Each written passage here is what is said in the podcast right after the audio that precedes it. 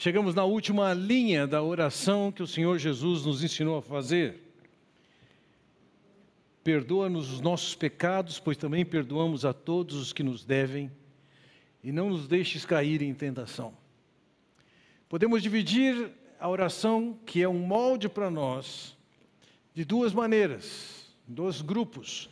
Primeira oração, oração relacionada com a pessoa de Deus. Santificado seja o teu nome, venha o teu reino.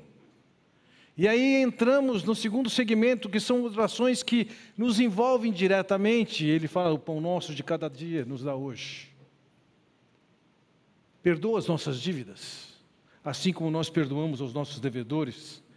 E por fim ele diz: não nos deixe cair em tentação. Dependendo da tradução que você tem desse texto bíblico, o significado pode parecer um tanto estranho. Mas, independentemente da, da tradução que você tem, o fato é que ao olharmos para esse texto, não há risco de pensarmos que Deus de alguma maneira esteja nos induzirmos, induzindo a sermos tentados e a cair. É Tiago quem diz: quando alguém for tentado, jamais deverá dizer, estou sendo tentado por Deus, pois Deus não pode ser tentado pelo mal e a ninguém tenta. De qualquer maneira, esse pedido de oração nos leva a considerarmos duas verdades. A primeira delas é que, na nossa fraqueza, nós precisamos de Deus para nos ajudar naquilo que nós vamos enfrentar. Esse é o primeiro ponto. O segundo é que Deus exerce a sua soberania também na capacitação de evitar que nós caiamos. Afinal de contas, somos ensinados a orar porque somos fracos, mas para alguém, para quem é o Senhor, que pode nos ajudar a superar a dificuldade que seja. Que dificuldade? Nós vivemos num mundo absolutamente inseguro. Se pensarmos na perspectiva de, do mundo físico, nós temos a realidade de enchentes, de terremotos, de vulcões, de mares bravios. Isso já nos coloca em risco, e ainda dentro do campo da natureza, nós temos que lidar todo o tempo com enfermidades. Alguns de vocês estão lutando com enfermidades. Em função da pandemia, o mundo, calcula-se hoje, perdeu 15 milhões de pessoas por causa de Covid. Mas não basta isso. Acidentes acontecem e acontecem. Uma estrada ontem, a Carmen comentou comigo de dois irmãos gêmeos que em ocasião e assim perdeu a vida. Nós temos uma série de dificuldades no que tange a, a saúde e limitações do nosso corpo. Nós também podemos ter problemas relacionados com, com coisas que nós pensamos que vão nos fazer bem. Pode ser uma medicação que traz alguma alegria e tranquilidade por um lado, mas por outro tem seus efeitos colaterais e traz desgraça. Pode ser alimentação. Até pouco tempo, a orientação que a medicina trazia é que não devíamos comer ovo mais do que dois por semana. Lembrando que quando era garoto comia uns dois por dia em cada refeição. Mas de repente, mas passa mais um tempo, o ovo é resgatado e você pode comer à vontade. Eu imagino quantos de vocês estão aguardando o dia que o bacon vai alcançar o mesmo status. Mas a alimentação também pode ser uma ameaça. No ambiente político, mesmo se não considerarmos as polarizações que têm ocorrido no país e no mundo inteiro. Você pode ver que isso oferece seus riscos. E por conta de perspectivas políticas, hoje você tem que chegar no aeroporto, passar por algum tipo de revista, visando a sua proteção. Também na área política nós temos as nossas dificuldades, além do que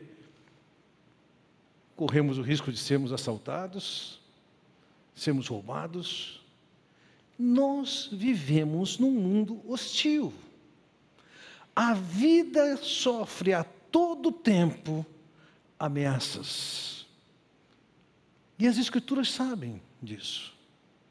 E o Senhor Jesus, nos instruindo sobre isso, ele diz: não nos deixes cair na tentação ou na provação. O Filho de Deus encontra adversidade contínua, interna ou externa, para se manter dentro do plano de Deus. Não nos deixe cair em tentação. Quero trazer para vocês nessa noite três considerações, três razões, porque essa oração deve ser presente para nós.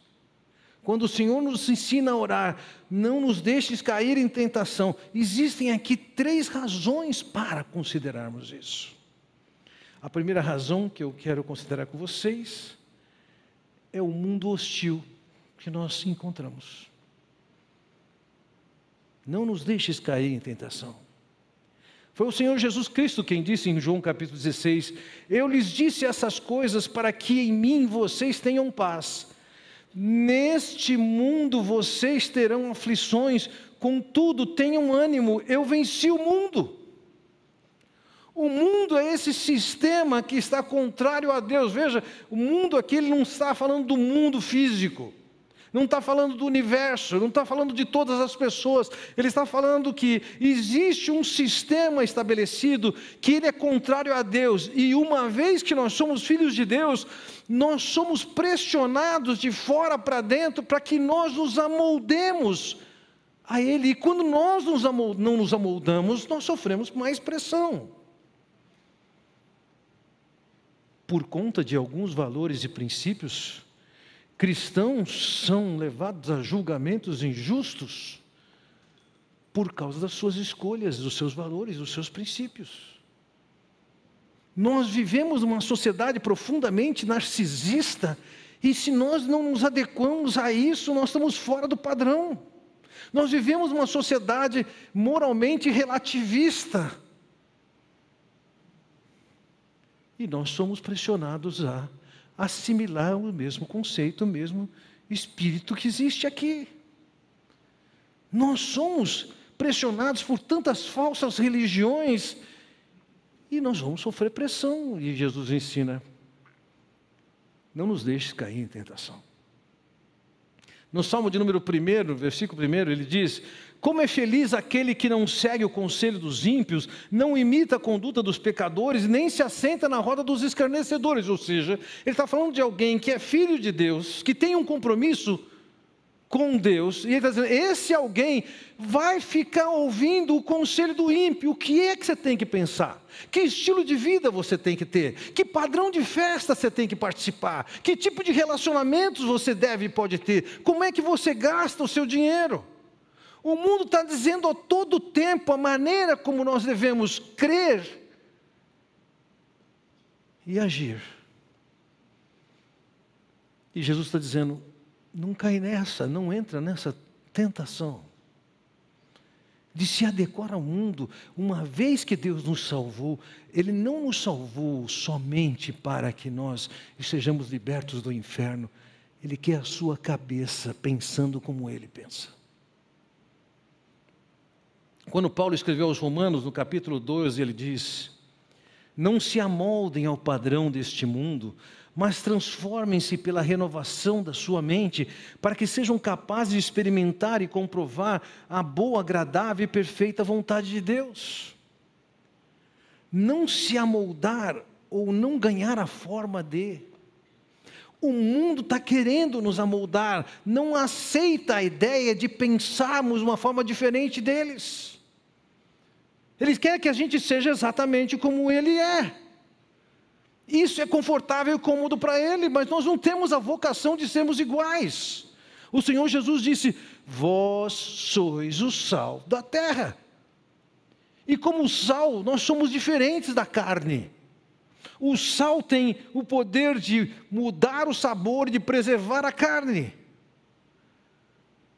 Na condição de filhos de Deus, Nós não somos iguais à carne. Se formos iguais à carne, nós perdemos o nosso valor.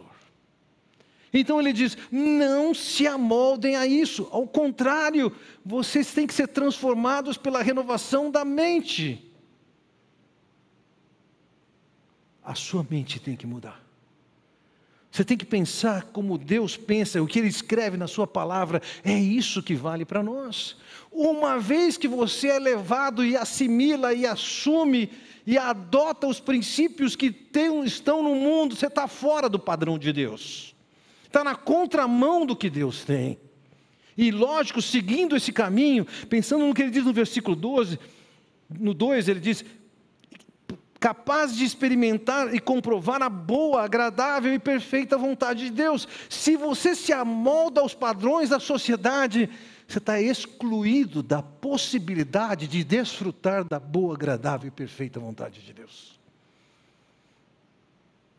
Não nos deixe cair em tentação. O mundo está pressionando você e eu para nós assimilarmos os seus princípios, suas culturas, seus valores. E diz: ore, você tem fatores externos que ameaçam você, o mundo. Ore para que Deus liberte você disso. Quando Tiago escreve sua carta no capítulo 3, ele diz: Esse tipo de sabedoria não vem do céu, mas é terrena, não é espiritual e é demoníaca.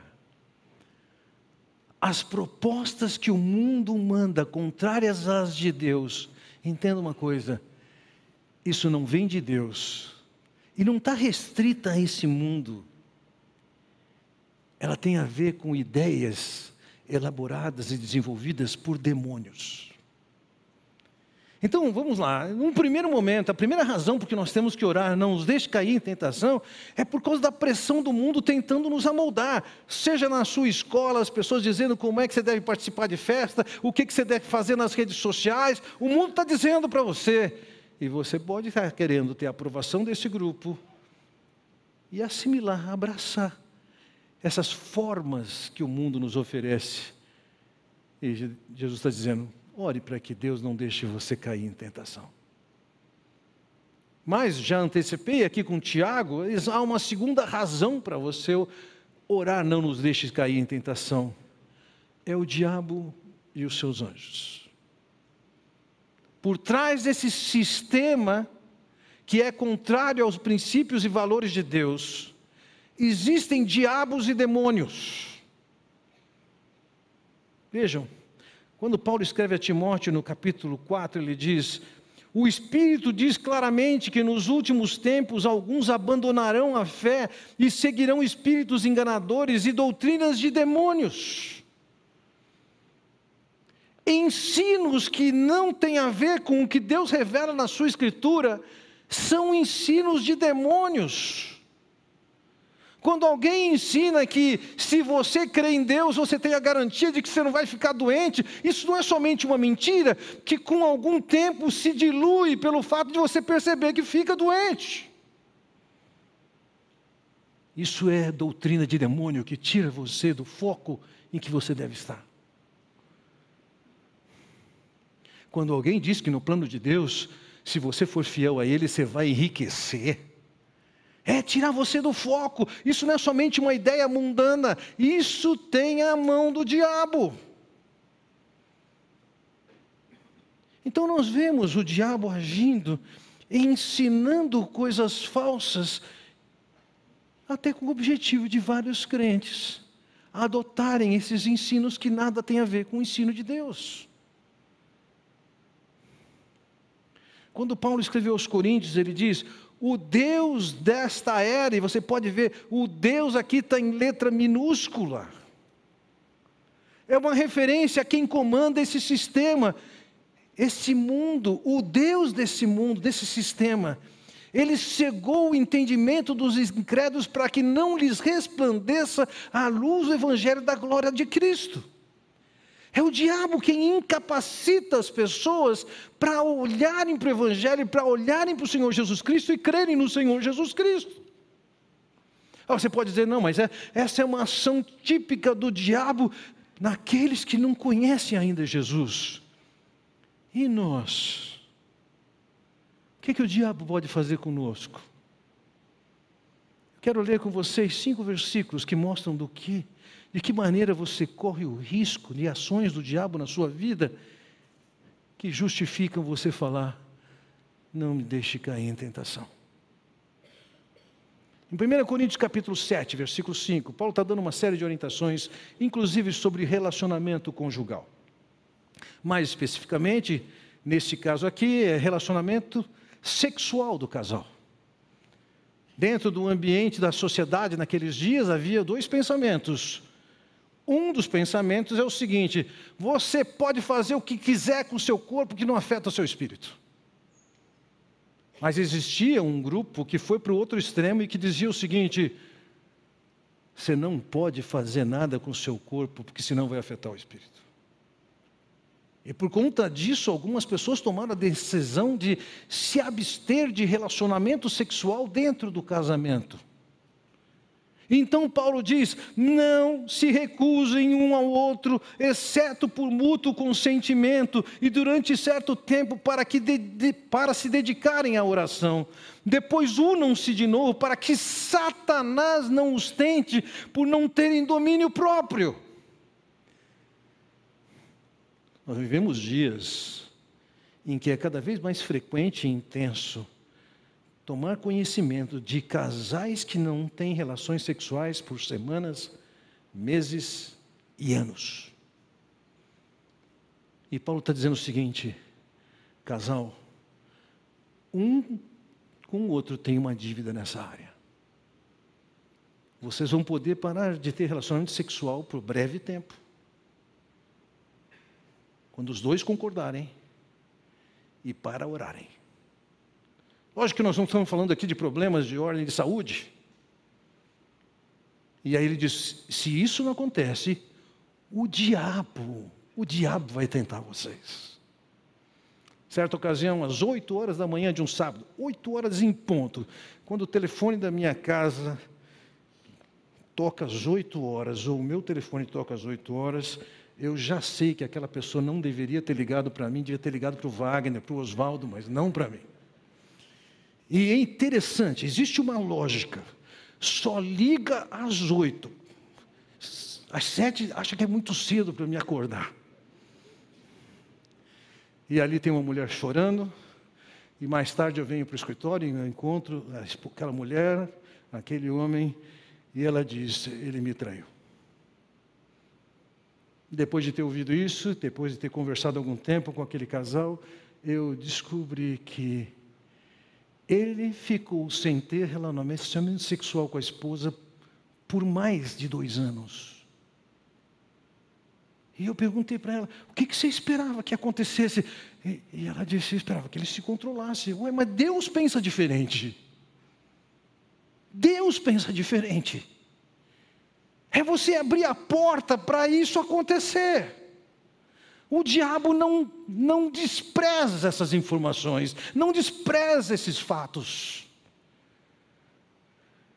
Já que nós somos vulneráveis em tentações sexuais, por ações satânicas, não nos deixe cair em tentação, faz sentido.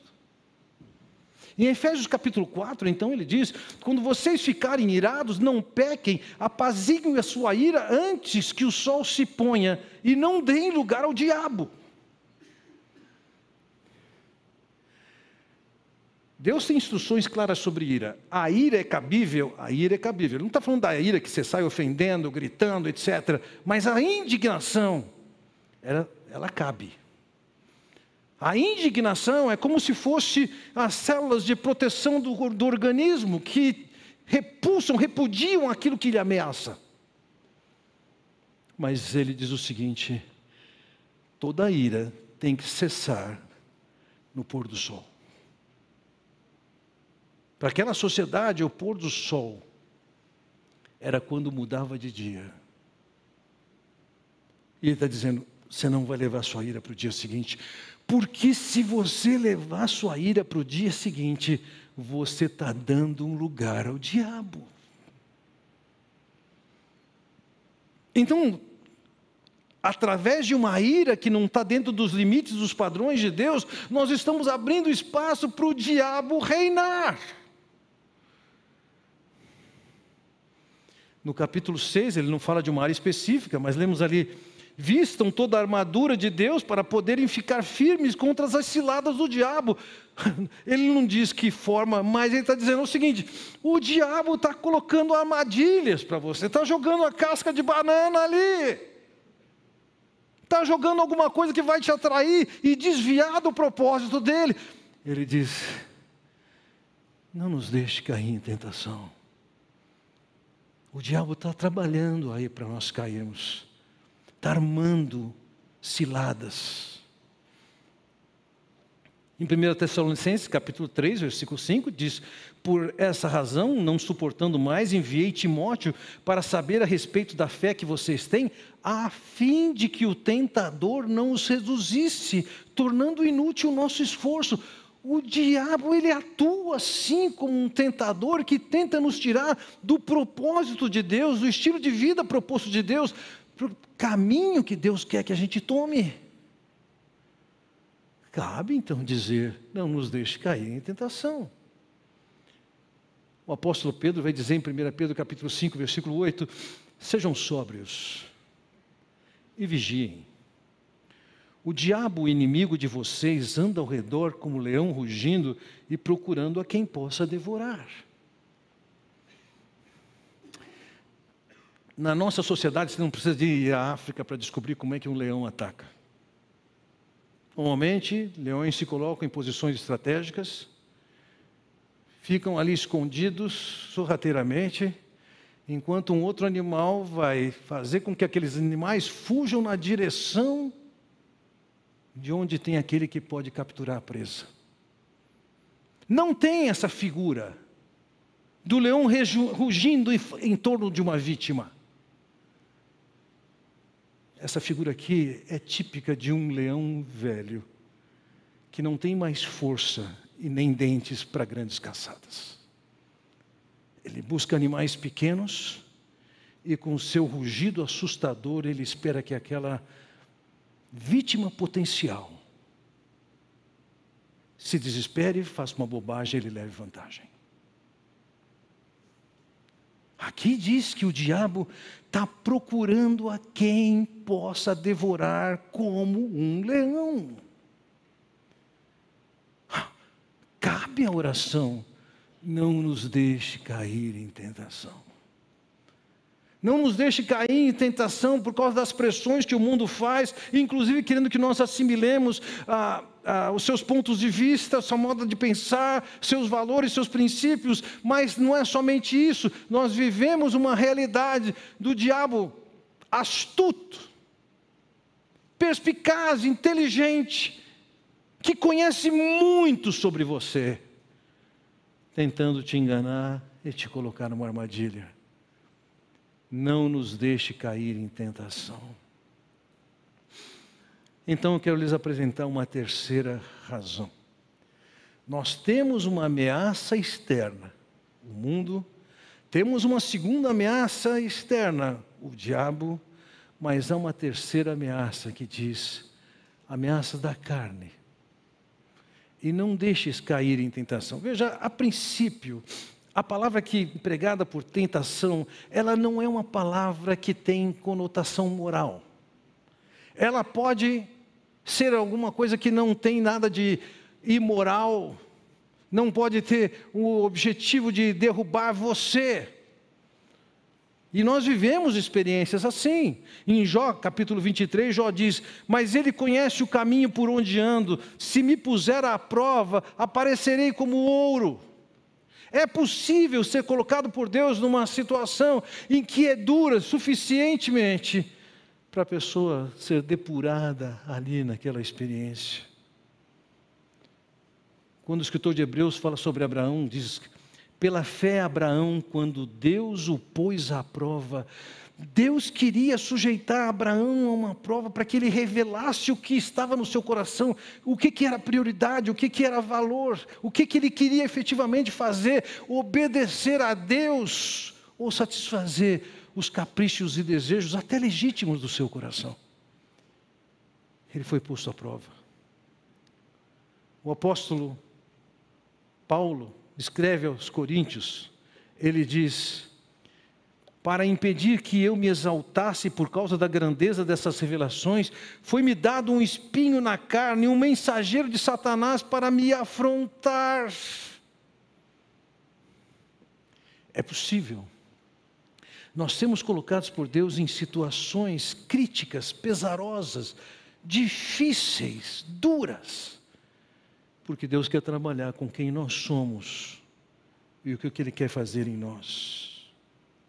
Entretanto, o que eu quero considerar com vocês nesse ponto, não é tanto essa, essa provação que nós podemos passar e passamos das circunstâncias que nos dificultam. Eu quero focalizar com vocês as dificuldades que nós temos dentro de nós. Quando Paulo escreveu aos Coríntios, ele diz: Não sobreveio a vocês tentação que não fosse comum aos homens, e Deus é fiel, Ele não permitirá que vocês sejam tentados além do que podem suportar, mas quando forem tentados, Ele lhes providenciará um escape para que o possam suportar. Nós podemos ser tentados e somos tentados. Agora veja, Deus diz o seguinte: nós não seremos tentados além do que nós possamos suportar.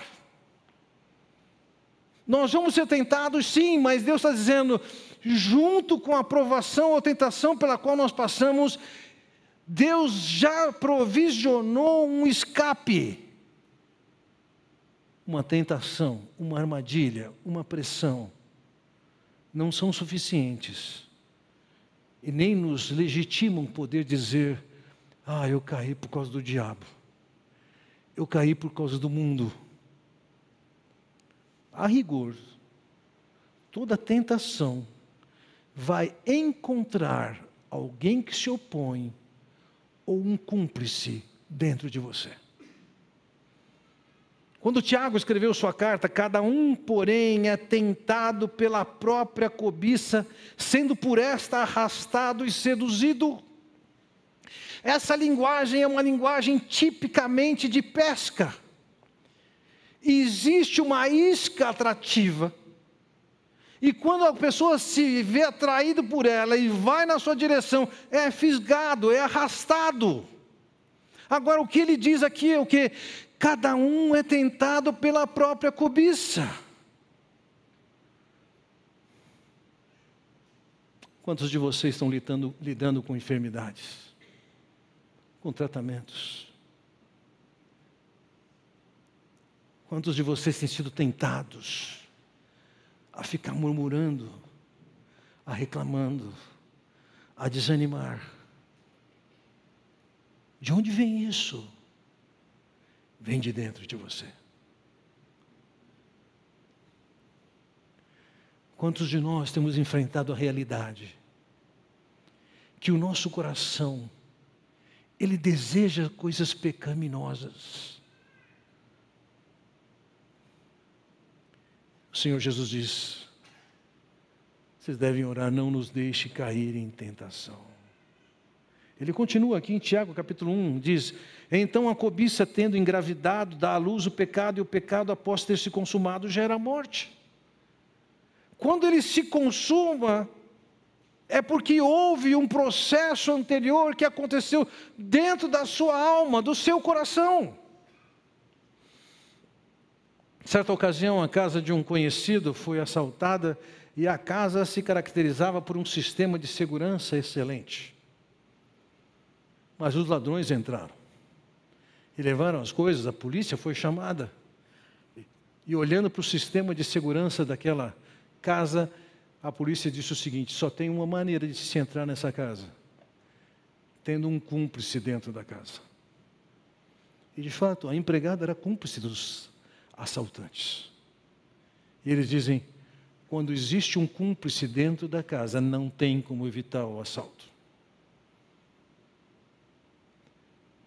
Dentro de você e dentro de mim mesmo tem um cúmplice do mundo e do diabo. E você pode deixar ele agir, você pode chegar para Deus e dizer: Não me deixa cair em tentação. Eu quero fazer o mal. Eu não quero fazer o bem. Não me deixa cair em tentação. São três as razões porque nós temos que orar para que Deus não nos deixe cair em tentação. A primeira razão, eu bem coloquei para vocês ali atrás. Nós vivemos experiências que nos pressionam, que nos abatem, que pode nos levar à lamentação, ao murmúrio, à reclamação, ao desânimo. No Salmo 46, no versículo 1, o salmista diz o seguinte: Deus é o nosso refúgio e a nossa fortaleza, auxílio sempre presente na adversidade. Qual é a adversidade que você está vivendo agora? Quantos de vocês ou perderam o emprego ou estão com a perspectiva de perder? Quantos de vocês ainda não conseguiram o emprego que estão procurando? Quantos de vocês estão lidando com problemas de enfermidade importantíssimos? Quantos de vocês estão sofrendo por causa de problemas que você vê e riscos que você vê na vida dos seus filhos ou no relacionamento do casal? Há fatores externos que nos ameaçam mas lembre-se disso. Deus é o nosso refúgio, a nossa fortaleza, auxílio sempre presente. Então, independentemente do fator externo que está acontecendo, que o está pressionando, cabe a oração. Não deixe eu cair em tentação. Livra-me. Mas não é somente sobre isso que ele ora pedindo que possa ser protegido. O próprio Senhor Jesus Cristo, em João capítulo 17, diz: Não rogo que os tires do mundo, mas que os protejas do maligno. O Senhor Jesus orando pelos seus discípulos, e nós estamos dentro desse grupo. Ele diz: Estou orando para que vocês sejam protegidos das ações do diabo. Veja, ele, ele não calou, não parou, não amarrou, não prendeu, não fez nada disso com o diabo, como alguns sugerem que resolve. Certa ocasião, Jesus disse o seguinte para Pedro: O diabo pediu para peneirar você. Isso era o mesmo que dizer: o diabo pediu para separar você, ou vocês, aqueles discípulos, porque ele queria pôr a mão em vocês. O que, que Jesus diz para ele? Mas eu roguei por você, para que a sua fé não desfaleça. Jesus não repreendeu o diabo, não amarrou o diabo. Ele só falou: estou orando para que você fique firme. O cúmplice não seja cúmplice. Então, veja, seja por pressão, seja por ação demoníaca, cabe a oração. Não nos deixes cair em tentação. Mas, mais do que isso, nós temos uma realidade interna.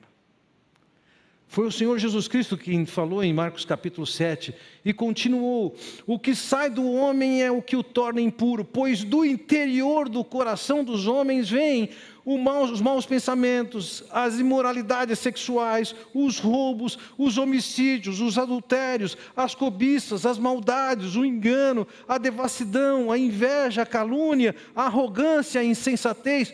Todos esses males vêm de dentro do, e tornam o homem impuro. nosso problema principal não é o diabo. Nosso problema principal não é o mundo. Nosso problema principal é que o nosso coração produz tudo isso. Então cabe a oração, não nos deixe cair da tentação, para que nós não entremos na armadilha que o nosso coração propõe, achando que é uma boa seguir a orientação do coração corrupto. No Salmo 119, nós temos um homem que, para mim, é uma expressão de piedade e ele lida muito bem com essa questão das suas tentações e das provações. Vejam as orações que ele fez ali, que revelam essa dependência de Deus, para que Deus o controle, inclusive nas suas ten tendências e tentações internas. Veja, versículo 10 ele diz: Eu te busco de todo o coração, não permitas que eu me desvie dos teus mandamentos. Ele sabe que ele tem o potencial de se desviar.